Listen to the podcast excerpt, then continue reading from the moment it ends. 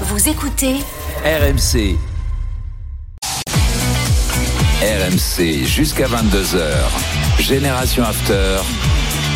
Nicolas Jamin. Avec Julien Laurence, Paulo Breitner, Johan Crochet et Fred Hermel. On remercie Anis, un auditeur qui est, est apparu en studio. Il nous a fait un petit cadeau personnalisé. Et j'ai eu du maroilles. Et du maroilles. Mais après, on peut pas, pas un petit morceau, c'est-à-dire un, un, un maroilles entier. J'ai eu des cannelés bordelais. Euh. J'ai eu des chocolats, évidemment. Et Julien Laurence, et Paulo, t'as envoyé quelque chose ou pas, mon cher Anis Non, rien? Non, Non, malheureusement, les gars, ben voilà, faut venir à Paris, les gars, c'est ça l'histoire. Désolé pour vous.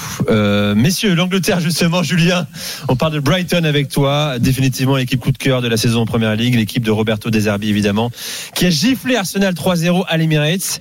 Plus grosse défaite de la saison à domicile hein, en Première Ligue pour, pour les Gunners. Démonstration d'intelligence des Seagulls, Julien. Ouais, c'est vrai que c'était très impressionnant, euh, en plus d'être au stade et de, voir ça surtout en seconde période. La première période avait été, on va dire, plutôt équilibrée, même si tu sentais déjà que Brighton était très bien en place, qu'il y avait des, circuits préférentiels qui gênaient beaucoup. Arsenal avait, avait un plan tactique notamment euh, quand Arsenal avait le ballon, surtout pour euh, pour repartir de derrière et construire de derrière où un des défenseurs centraux de, Brighton montait très haut en fait pour suivre Martino de Garde partout et empêcher le, créateur, le, chef d'orchestre d'Arsenal de pouvoir justement jouer et orchestrer toute cette équipe d'Arsenal. Euh, et, en seconde période, ça a été le, ben, la, la finalisation finalement du plan de jeu euh, de départ de, de Deserbi avec les trois buts. Alors les deux derniers sont, sont tard dans le match euh, au moment où Arsenal essayait de d'attaquer pour revenir à un partout. Euh, mais c'est vrai que ça a été une partition assez quasiment parfaite où tout le monde a été très bon individuellement, collectivement. Encore une fois, avec ballon, sans ballon, ça a été très très fort, vraiment. hein. Euh, des, des- je crois que c'était mon 25e match cette saison euh, au stade à couvrir et c'est une des plus belles performances que j'ai vues cette saison d'une équipe euh, en Première Ligue, en Ligue des Champions, en Ligue 1, enfin voilà, en Coupe Wow. d'Angleterre, de tous les matchs Ouais, que j'ai vus, c'était vraiment, ah, c'était vraiment du très très haut niveau, j'ai trouvé. Bien sûr qu'il y a des il y a des, cir- des circonstances aussi, puisque Arsenal perd Martinelli très tôt. Il n'y avait pas Zinchenko non plus, donc c'était une équipe d'Arsenal qui était peut-être euh, pas, en tout cas à son meilleur niveau. Mais en face, pour une équipe qui avait été euh, humiliée 5 buts à 1 par Everton à domicile quelques jours plus tôt, de les voir réagir de cette façon-là, de voir encore cette expression collective assez incroyable. Alors on l'a, on l'a souvent décrit avec Yo sur euh, la façon de, de jouer de désherber cette fameuse petite boîte au milieu de terrain entre les deux défenseurs centraux et les, les deux six, si vous voulez, pour euh, simplifier un petit peu. Euh, et tout le monde sait très bien ce qui va se passer et à chaque fois ils le font. Hier, ils ont eu plus le ballon qu'Arsenal. Ils ont eu plus de tirs cadrés qu'Arsenal. Ils ont presque deux fois plus de passes réussies qu'Arsenal à l'Emirates. Donc c'est vrai, c'était une, une très très belle démonstration. Et cette victoire, c'est dommage qu'ils aient perdu contre Everton, mais cette victoire, ça laisse encore un petit espoir. Ils ont 58 points, ils sont sixième. Donc déjà, ils, sont bien, ils sont en Europa League. Ils passent devant Tottenham, ce ouais, qui ce est- week-end, ouais. Exactement, ils, ils sont jamais, ils se sont jamais qualifiés pour une Coupe d'Europe, donc ce serait la, la première fois. Hmm. Euh, mais ils sont, ils sont à 4 points de, de Liverpool qui a joué un match de plus que pour la cinquième place. Après, c'est vrai qu'ils sont à 8 points d'United avec un match de moins. Effectivement, ça paraît, la quatrième place paraît un petit peu trop loin. Mais, euh, mais déjà sixième, c'est c'est magnifique parce que Deserbi a fait euh, en récupérant cette équipe après le départ de Potter, c'est vraiment euh, Je exceptionnel. rappelle que Brighton, cette saison, je regardais Julien, euh, toute compétition confondue, a battu deux fois Arsenal, deux fois Liverpool, deux fois Manchester United et s'est essuyé deux fois les crampons sur le paillasson de la première ligue. hein. Chelsea, euh, bien sûr. C'est phénoménal ce qu'il fait. En plus, il le dit après la grosse défaite contre Everton, il dit Vous allez voir le vrai Brighton euh, ce week-end contre Arsenal euh, et, et à l'Emirates. Il l'a fait et il l'a montré. Il a eu la réaction qu'il voulait. C'est vrai. Et Everton, je pense que c'est un- un accident comme ça peut arriver parfois. Ils ont pris un but après 30 secondes de jeu. Après, rien n'allait. Ils ont pris un deuxième but très vite aussi. Et puis, c'est une équipe qui, c'est sûr, hein, joue beaucoup mieux quand c'est un match qui est ouvert. Donc, quand tu joues contre Arsenal ou contre Liverpool, des équipes qui jouent. Everton n'était pas venu pour jouer à Brighton. Ils étaient venus pour contrer. Ils ont très bien contré. Et Brighton a eu du mal face à une défense aussi regroupée à trouver les décalages qu'ils ont pu trouver, par exemple, hier. Donc, ça s'explique aussi.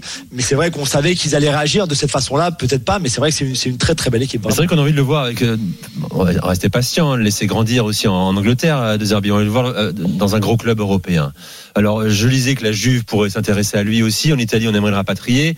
J'imagine qu'en Angleterre, il y aura des soupirants quand un entraîneur avec euh, une telle équipe arrive à faire euh, un tel travail. euh, On y pense forcément. C'est quoi Je sais pas si c'est ce qu'il veut. Hein. Je sais pas. Tu penses que lui, si- il est- il est bien là où il est? Là, il est bien. On Il raconte bien Sassuolo, histoires. Donc, il fume, il fume beaucoup. Il est un peu comme un Sari. Il fume beaucoup, ce qui, est- ce qui fascine les Anglais, parce que les Anglais, euh, les entraîneurs qui fument, ça, ça existe pas. En tout cas, ça existe plus.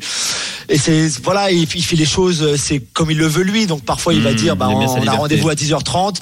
Et puis à 10h25 il va dire bah non en fait on se retrouve à 11h30 voilà c'est comme ça et moi ce qui me fascine le plus mais Johan le connaît beaucoup mieux que beaucoup mieux que moi c'est que il y, a- il y a cette finalement il y a cette discipline tactique qui est assez incroyable sur le terrain parce que tout est fait au millimètre les joueurs savent très bien ce qu'il faut faire euh, selon où est le ballon etc mais mais t'as l'impression qu'en dehors de ça bah c'est un peu à la désherbie quoi. C'est un peu le bordel parfois ça va un peu dans tous les sens Euh, tu vois c'est entraînement à 10h30 et puis après au dernier moment ça change c'est ceci voilà. Mais mais mais qu'il arrive quand même à à ce qui est sur le terrain cette cette euh, cette expression collective aussi, assez ouais. magnifique ouais discipline mais c'est pas une discipline euh, autoritarienne Non, comme- non, non. mais c'est c'est c'est tellement beau à voir quoi cette euh, cet élan collectif alors que quand quand c'est pas sur le terrain bah c'est un peu plus euh, voilà à la cool quoi Johan. Euh, tu disais, Nico, euh, l'Italie aimerait bien le rapatrier. Moi, je pense qu'avant de vouloir le rapatrier, il aurait fallu ne pas le laisser partir. Euh, parce que De Zerbi, s'il va au Shakhtar et s'il va euh, ensuite à Brighton, Il était à Sassuolo, je précise. hein. voilà, c'est parce qu'il n'y a pas de club suffisamment euh, prêt aujourd'hui à lui confier les rênes du club comme lui le veut. Et tu parlais de grands clubs. Euh, moi, je l'ai interviewé il y a deux ans, bientôt deux ans maintenant, quand il arrive au Shakhtar. On avait parlé de cette décision d'aller au Shakhtar qui est pas euh, courante entre guillemets à, à- à ce moment-là parce qu'il était courtisé par des. Par exemple, il a refusé la Roma euh, de Zerbi parce qu'il il estimait qu'il n'aurait pas l'autonomie nécessaire dans son travail au quotidien. Il, et quand on en avait parlé, il me dit Moi, je rêve pas d'un blason, je rêve pas de gagner une compétition, je rêve pas. Moi, le football, c'est ma vie, je veux, le, je veux vivre ma vie comme je l'entends. Et donc, le football, je veux le pratiquer et le faire pratiquer comme je l'entends. Et donc, il dit bah, Si un club est prêt, un gros club est prêt à me donner cette autonomie-là, bah, je le ferai bien volontiers, mais on peut très bien être heureux sans avoir entraîné le Real Madrid. Donc, l'histoire du gros blason, peut-être, en lui donnant un peu d'autonomie, ça c'est clair, ça sera non négociable. Et juste pour terminer sur euh, le, le bordel ambiant, euh, enfin, le- entre guillemets, hein, Le bordel organisé. le bordel organisé, il y a une telle minutie dans ces séances d'entraînement à l'italienne, pour le coup, j'utilise un terme que j'aime pas trop utiliser, mais vous parlez à des joueurs à Sassuolo, etc. Ils vous racontent que on peut répéter 30 fois un geste s'il n'est pas parfait, ou 30 fois un exercice s'il n'est pas parfait. Si au lieu d'être à 2 mètres à droite, il fallait être 2 mètres à gauche, on refait l'exercice, on refait la ligne de passe, etc.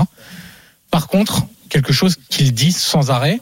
Moi, je suis toutes ces conférences de presse d'avant-match à Brighton. Je regarde les matchs de Brighton. Je, fais tout Brighton.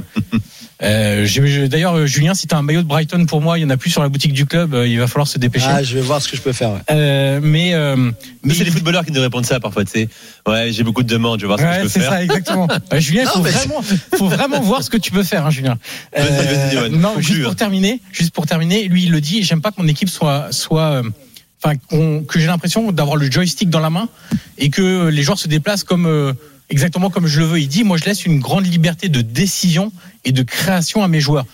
Je, je crée des situations à l'entraînement et je leur demande de répondre à ces situations-là, mais c'est pas juste euh, vous obéissez au doigt et à l'œil. quoi. La règle et la, et la souplesse. Magnifique. Exactement. Roberto Deserbi. C'est l'heure de la minute de Fred Armel. Euh, On envoie la musique, Toto. Por un amor niño que pasaba aquí, perdí la cabeza, me quedé así. Por un amor niño, labios de Lenny Scudero. Lenny Scudero en français, grand chanteur français. Alors, c'est une chanson en français qui s'appelle Pour une, pour une amourette, qui l'a rendu très célèbre. Et Lenny Scudero est d'origine espagnole, comme, il se, comme, comme le dit son, son nom de famille. Euh, pourquoi j'ai choisi cette chanson? Parce que le grand protagoniste euh, du, euh, du week-end de, Liga s'appelle Escudero aussi. Il joue à Valladolid. Et on lui a annulé le but le plus. C'est l'annulation la plus surréaliste. C'est arrière gauche, c'est ça? Oui, oui, oui, c'est le, la, euh, L'an- L'ancien euh, qui joue en Bundesliga? Non, non, non, c'est pas lui. Non, non, non, je, comprends pas. enfin, c'est pas grave. C'est Scudero, il y a, il y a, il y a plusieurs Il y en a euh, Scudero 50, Espagne. Mais enfin bref, le Escudero, juste avant, non, c'est le match Valladolid. Séville. 0-0 à quelques secondes de la fin de la première période. Il faut savoir que euh, le, la Valladolid est 17e. C'est-à-dire que c'est une équipe qui est menacée par la, descente. Il y a un corner en faveur de, de, Valladolid. Il y a une reprise, ça, re- ça rebondit sur un joueur dans la surface. L'arbitre siffle alors que justement Monsieur Escudero, il est en train de reprendre. Il touche le ballon, une super frappe et il y a but. C'est-à-dire que l'arbitre a sifflé au moment où le pied touchait le ballon. C'est terrible. C'est terrible. Alors, C'est la fin que- du match, au moment où le mec marque. la- voilà. Mais en fait, on- il a, l'arbitre a raison d'annuler le but. Sauf que c'est d'une injustice incroyable. Le problème, c'est que c'est une erreur terrible de l'arbitre.